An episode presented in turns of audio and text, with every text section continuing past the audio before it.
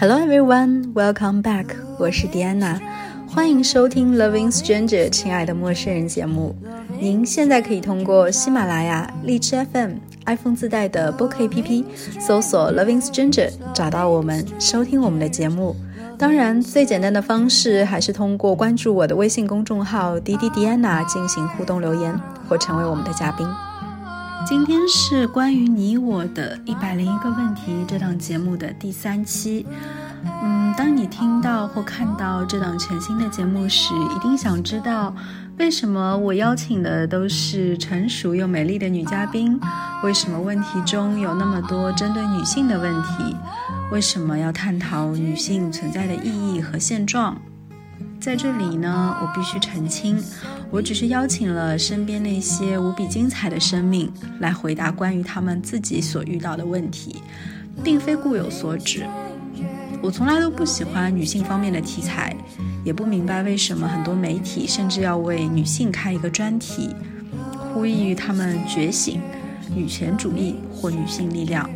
就像运动、政治还有天气预报一样，可是女人从来都不是一种特殊的生物啊，而是成为人类最常态的存在。今天我请到了一位新朋友，就是春困秋乏夏打盹儿，只想赚钱健身的资深少女妮蔻。接下来，让我对妮蔻进行一番灵魂拷问。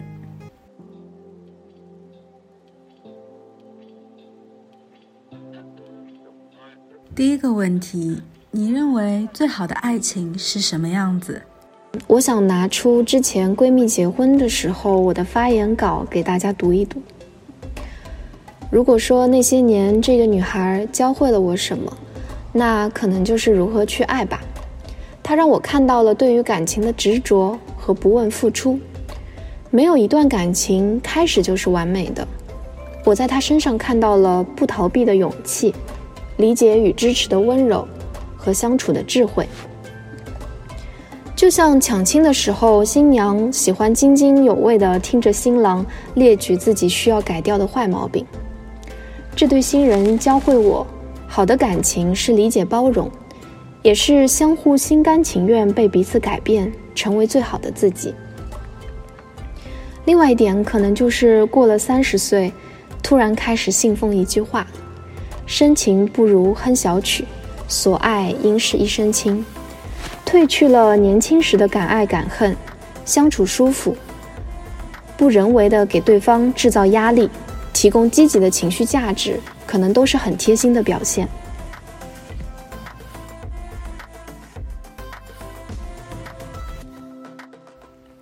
第二个问题，放下一个很爱的人是怎样的心情？回答这个问题其实很幸福，因为代表你至少很爱过一个人。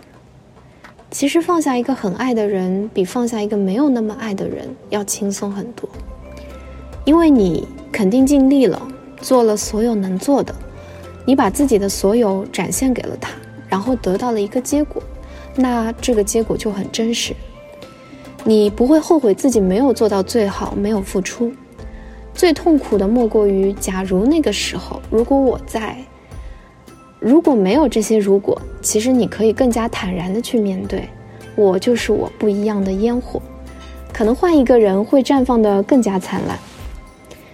你也会从这个过程中去审视自己、自己的需求、自己的性格、自己的问题，然后了解自己，更加懂得接纳自己。人生其实就是由无数的相交线组成的。最近也有好几个朋友离开了共同生活的城市。以前的自己可能会像小孩子一样，不想失去，要牢牢地抓在手里。现在仍然会有失落，但是你知道好聚好散，该在的总会在，要离开的也不要挽留。各有渡口，各有归舟。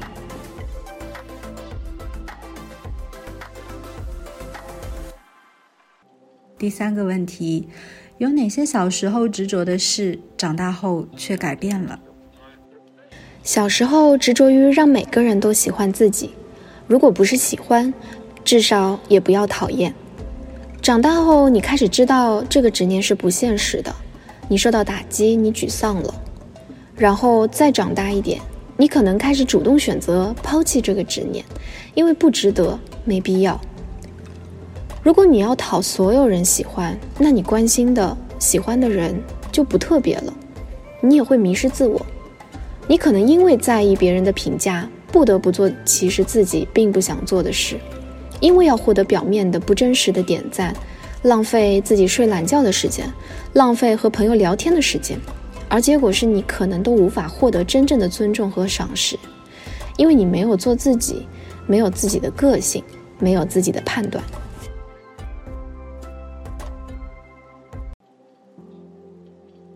第四个问题，你觉得善良重要吗？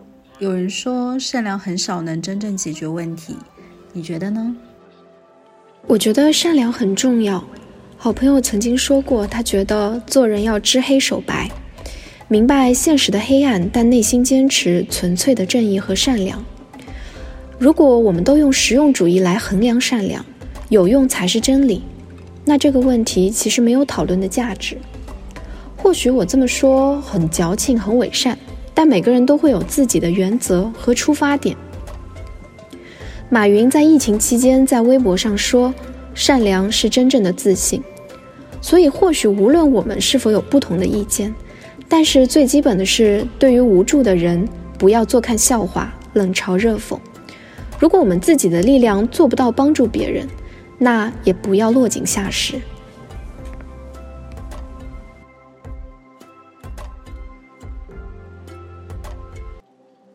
第五个问题，抛开一切限制，你最想送一件什么样的礼物给自己？如果抛开一切限制，我想给自己买一张航空机票去太空，看看完整的地球，验证下长城是不是真的看不到，体验下上帝视角。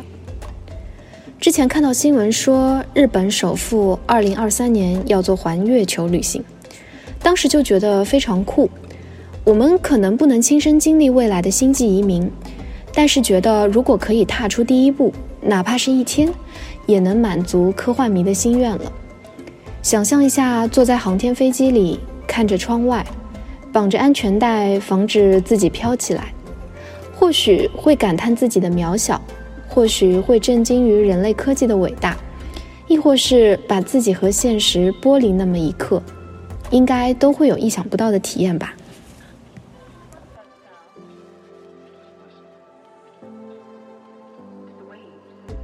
第六题，你为什么要去美术馆？对你的意义是什么？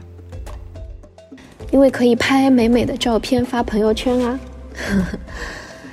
记得有一次去蓬皮杜，特地买了票，结果发现呢那天是当地的免费开放日，就看到很多当地的老人排队去看展，非常羡慕，希望自己老了也能有这样的生活情趣。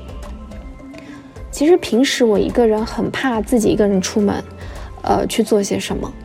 但是去博物馆或者美术馆，真的经常可以一个人去，因为你可以在那边随心所欲的去看待这些作品，啊，你喜欢或者不喜欢，其实没有标准的答案，全凭自己的想法。另外就是你能够发现很多意想不到的东西。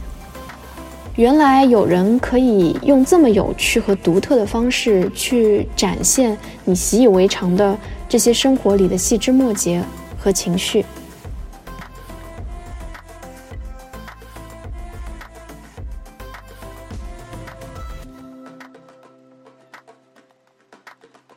第七个问题：第一份工作中明白的哪些道理，让你在三十岁后受益匪浅？可能不仅仅是第一份工作吧，感觉每一段走来都能学会很多。其实就像升级打怪一样，从青铜到王者需要靠装备、靠技能。我其实很感恩，因为这一路遇到了很多领路人。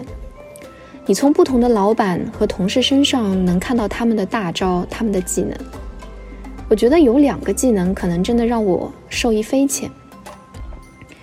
以前同事们一直会调侃我们自己就像是救火队员，经常会碰到很多棘手突发的问题和困难。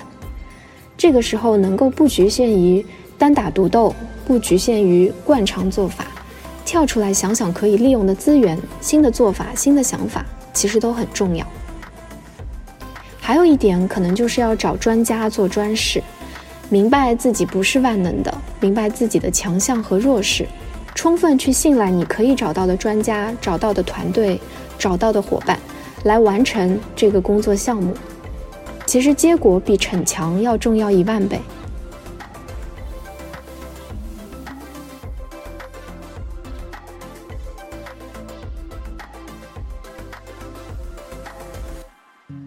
尼克和我们一样，站在三十岁的第一年，认识他那么多年，印象中的他一直就是一个聪明、优雅又低调的天平女，最不缺的呢就是自我和智慧。